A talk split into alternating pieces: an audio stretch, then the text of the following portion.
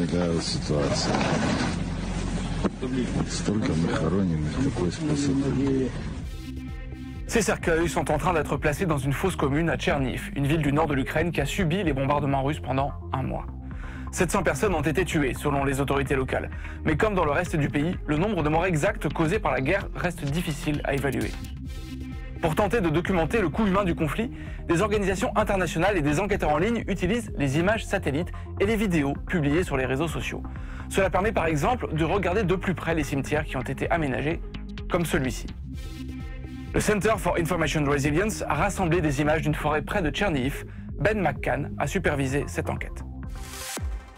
The image that kind of initiated the investigation was published by an outlet called Medusa, which is a Russian language news. We began searching for an area that was similar to what we could see uh, in that image.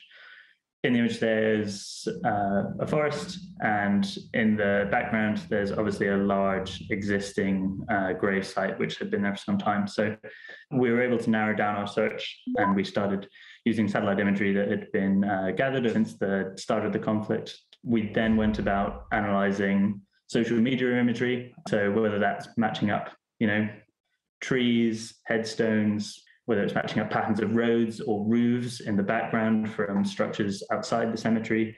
And as we looked more, we found more images that demonstrated the scale of which civilians had been buried in the cemetery.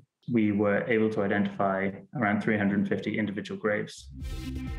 Les enquêteurs ont pu démontrer avec les images satellites que ces tombes étaient bien nouvelles. Le terrain a été dégagé après le début de l'offensive russe.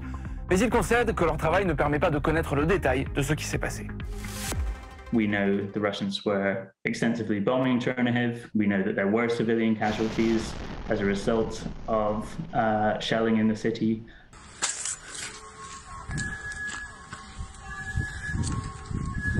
But it's really challenging to say that because of these graves, we know that all 350 that we reported on were a direct result of the Russian invasion.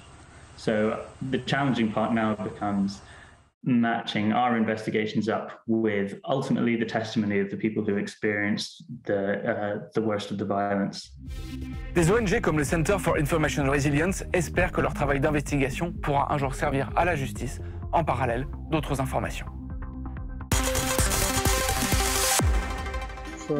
ئەوە ساعت چوار و چوار دقەیە وەک دەیبینی هەڵیان داوینەوە ئەم دیوە ئەوە منداڵە هەرچی لەشی هەیە تەڕە Cette famille est originaire du Kurdistan irakien et elle a tenté d'entrer en Pologne depuis la Biélorussie à la mi-avril. En 2021, des dizaines de milliers de migrants venus du Moyen-Orient ou d'Afrique centrale ont emprunté cette nouvelle route migratoire avec l'espoir de rejoindre l'Union européenne. Ils ont été pour la majorité d'entre eux refoulés par la Pologne. Au cours de l'hiver, les appels à l'aide de migrants bloqués à cette frontière ont diminué, mais ils sont en train de reprendre, ce dont témoigne notre observatrice du collectif d'associations Grupa Granitsa. we had around 150 people asking us for help uh, within one week. These are kind of like average numbers um, of people crossing. And of course, there's many of them who are not asking for help. We are unfortunately seeing um, a lot of families with children, a lot of people with different disabilities, elderly people, people with mental disabilities as well. Oh, I mean.